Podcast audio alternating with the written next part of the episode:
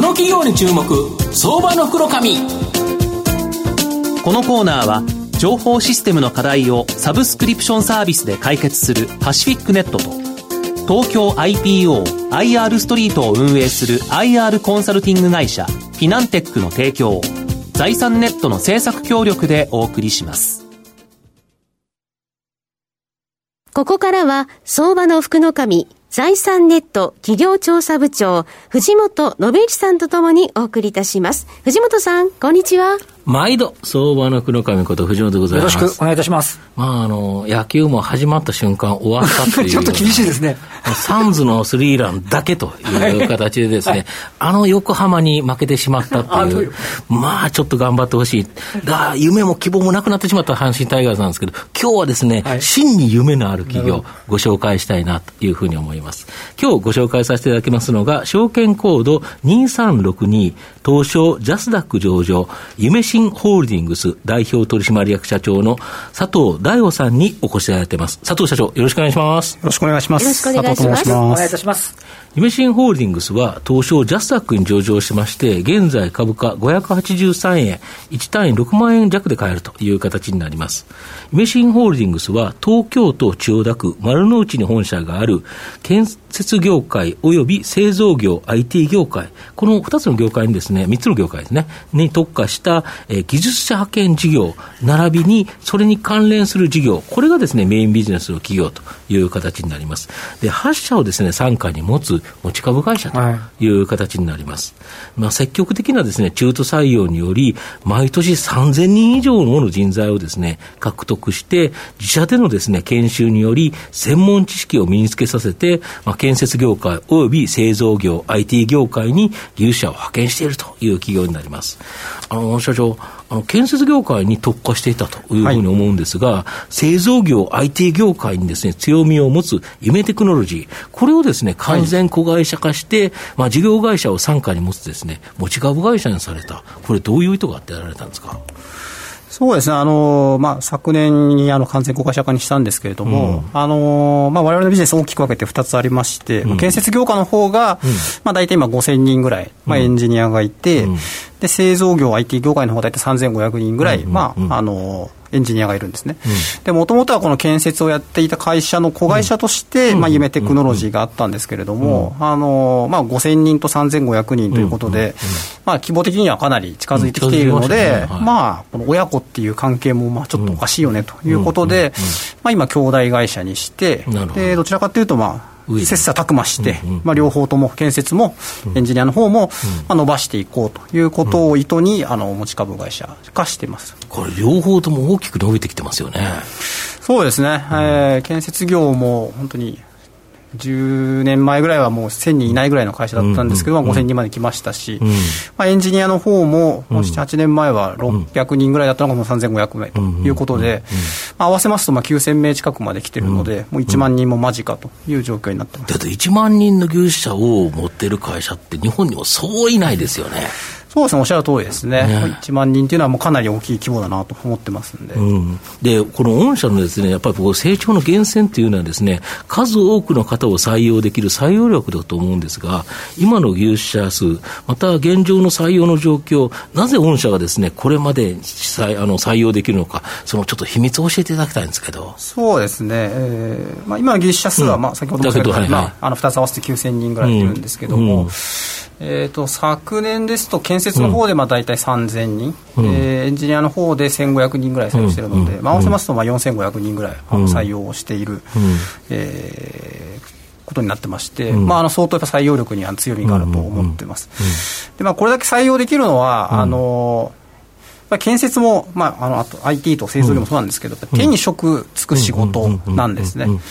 で、われわれの場合は本当未経験のところからあの採用しますので、この未経験っていうのは、あの、大学で理系のことを勉強してなくてもいいですし、就業経験がなくてもいい、まあ、いわゆるフリーターの方を、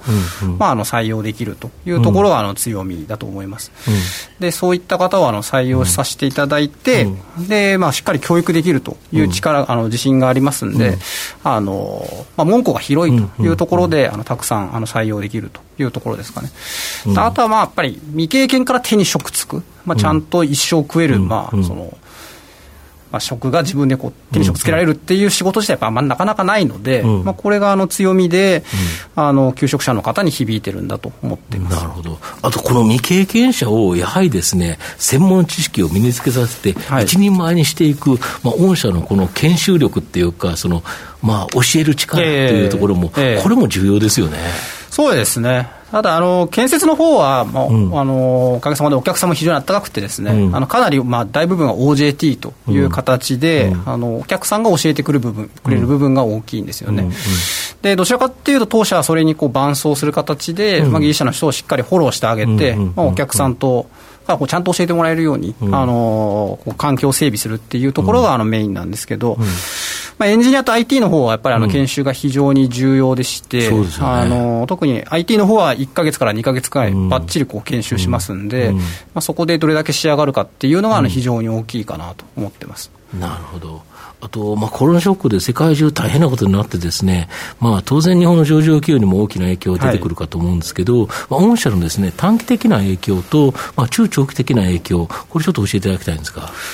そうですね、まあ、短期的な影響としては、うん、まあ、やはり、あのー、少し経済減速してますんで、うん、まあ、なかなか新しい人が入っていかないということで、まあ、現状も採用を止めたりとかっていうことをしてますので、うん、あの業績にはそれなりにインパクトあるかなと思ってます。まあ、ただ、それも、あのー、先日ですね、あの業績の修正を発表させていただいたんですけど、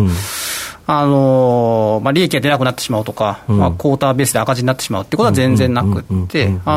黒字のままあの堅調にやっていけるかなと、まあ、これが短期的な影響ですかね。で中長期的には、まあ、私、個人的にはあんまり影響ないなと思ってまして、やはりこの日本の人不足っていうことは変わらないですし、あと、われわれやってるのは未経験からこう、今、時代に合ってるエンジニアをまあ作ってるというところですんで、まあ、建設業界も若い人がいない、IT 業界もこれだけ人不足だっていうふうに言われてるんですけど、うん、まあ、今のその最新の技術に合ってる人っていうのは、やっぱなかなか育成できてないというのが IT 業界の課題だと思いますんで、うん、まあ、そういう意味では中長期的にはまあ全然伸ばしていけるんじゃないかなと、まあ、短期的に少し厳しくてもですね、中長期的にはまあまた加速して、成長を加速させることがまあできるんじゃないかなというふうにあの考えてます。社長あの先ほどもなんかあのこうさらっとこう行かれましたけど、1500名あの IT 系で 採用されて、教育を、まあ、しかも先端のあの適したところの教育って、言うのは簡単ですけど、それだけの数の方を1か月から1か月半、2か月ぐらいですか、あのかけてやると具体的にはどういうそのノウハウというか、教育っていうのをやっておられるんですかね？そうですね、まあ、うちはネットワーク、ちょっと ID もいっぱいあるんであれなんですけど、まあ、ネットワークのところが強いんですけど、それは実際に実機を使って、まあ、あの研修をしてまして、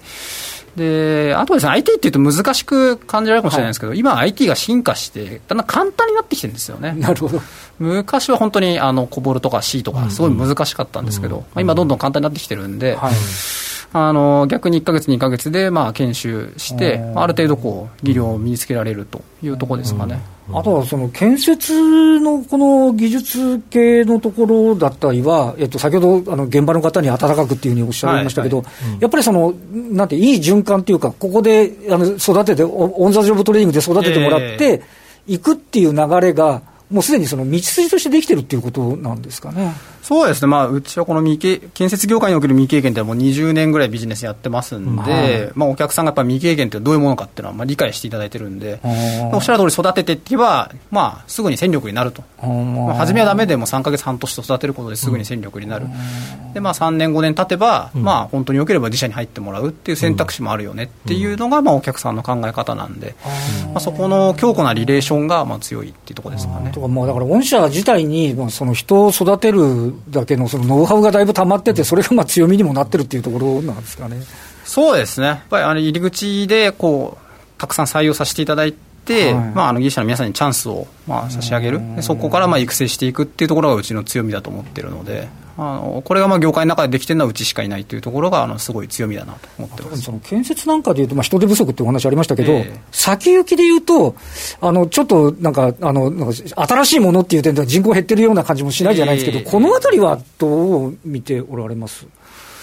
そうですね、まあ、建設の需要自体、まあ、はい、あの今後、長い目で見たときに、まあ、増えていくってことはまあ想定はしてなくて。て、まあ、じわじわ減っていくんだろうなと思ってますけど、まあ、それ以上に人の方が加速度的に減っていくので、人の需要自体はまあ変わらないのではないかなと思ってます。でもともとそんなに景気が落ちてもですね、われわれの需要はあんまりこう減らないんじゃないかというふうに予想してまして、まあ、それはその建設の需要が減るよりも人が減っていく方が早いんで、人不足感というのはなかなか解消しないんじゃないかなというふうにあの考えてます。まあ、最後まとめさせていただきますと、まあ、日本の建設業界はですね、まあ、リニア新幹線工事や、まあ、高度成長期に作ったさまざまな社会インフラの更新需要、まあ、ここでですね、まあ、ある程度の安定的な成長を期待できるのかなというふうに思います。また IT 業界もですね、IoT や 5G などの高速通信などで、まあ、こちらもですね、成長を期待できるというふうに思います。で、この二つの業界に全くのですね、初心者を新規採用し、教育し、人材を供給できる夢新ホールディングスは、今後もですね、僕は安定的な高成長、期待できるんではないかな。で、成長期待があるのに、まあ予想 PR がですね、約12倍弱、割高感がない状態だと思いますし、6%弱の配当利回り、非常に魅力的だというふうに思います。この夢新ホールディングスは、相場の福の神のこの企業に注目銘柄になります。今日は証券コード2362東証ジャスダック上場、夢新ホールディングス代表取締役社長の佐藤大央さんにお越しいただきました。佐藤さんどうもありがとうございました。ありがとうございました。藤本さん今日もありがとうございました。どうもありがとうございました。IT の活用と働き方改革導入は企業の生命線。東証2部証券コード3021パシフィックネットはノート PC、SIM の調達からコミュニケーションツールの設定まで企業のテレワーク導入をサブスクリプション型サービスでサポートする信頼のパートナーです。取引実績1万社を超える IT サービス企業、東証2部証券コード3021パシフィックネットにご注目ください。この企業に注目、相場の福の神。このコーナーは、情報システムの課題をサブスクリプションサービスで解決するパシフィックネットと、東京 IPO IR ストリートを運営する IR コンサルティング会社フィナンテックの提供を財産ネットの政策協力でお送りしました。